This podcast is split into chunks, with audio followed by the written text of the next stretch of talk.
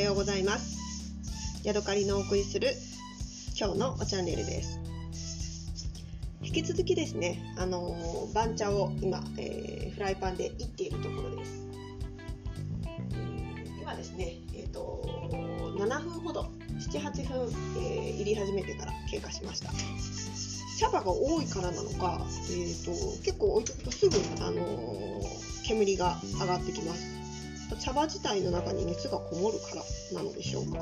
まあ、あの適適宜あのかき混ぜているのでそんな別に焦げちゃうっていうことはないんですけど、えー、なんでかなこんな風にあの煙が上がってくるのでたまにちょっとびっくりします。今回ですねあの茶葉をいってみて今ちょっと気がついたことは、えーと茶葉の大きさが一定ではなくて細かいあのくずみたいなのがありますよね。あれがあのいつも下の方にたまるのでそこがあの結構焦げというか先に色がついてきます。で大きな茶葉はやっぱり上の方にとどまっているためなのか、えー、割と緑のままで残っている感じですね。細かい茶葉からどんどん、えー、加熱されているという感じですね。まあ当たり前ですけどやってみてははそうなんだっていうのを気がつきました。えー、茶葉の大きさが一定でないと同じようにいることができないということですね。なるほどなるほど。それはなんか初めて気がついたことです。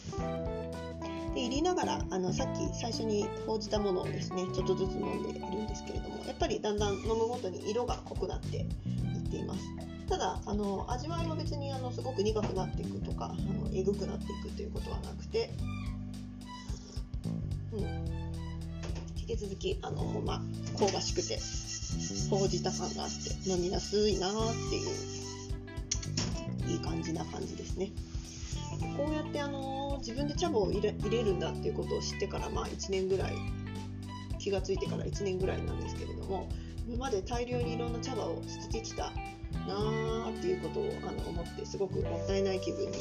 ています私あの雲南省とかああいうところへお茶を目当てにあの旅行したりとかして市場で売ってる人からあの購入したりとかしてたんですけどまあもちろん安いのであのそんなに、えー、期待しずに買ったっていうこともありますし、えー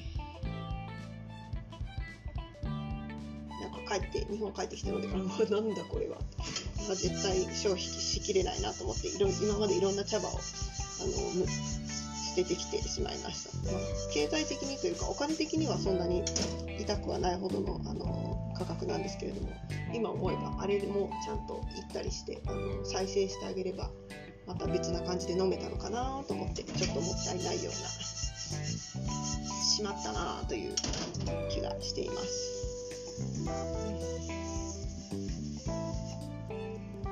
まあ、こうやっているのって面倒くさい感じもしますけれども、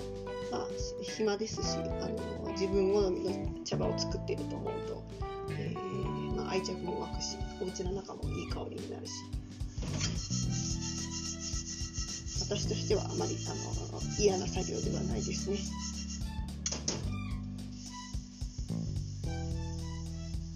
今の時点で、えー、どのくらい経ったかな？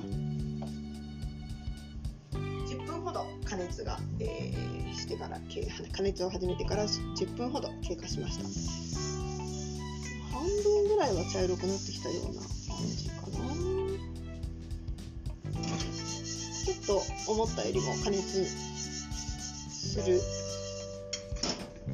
加熱のスピードがちょっと今緩い感じがしますね。かといって火を強めて焦げちゃうのも悲しいので、まあ、このまま最後まであの時々かき回しながらいきたいと思います。はい。では途中ですけれども今日はここまでです。また次回お会いしましょう。さようなら。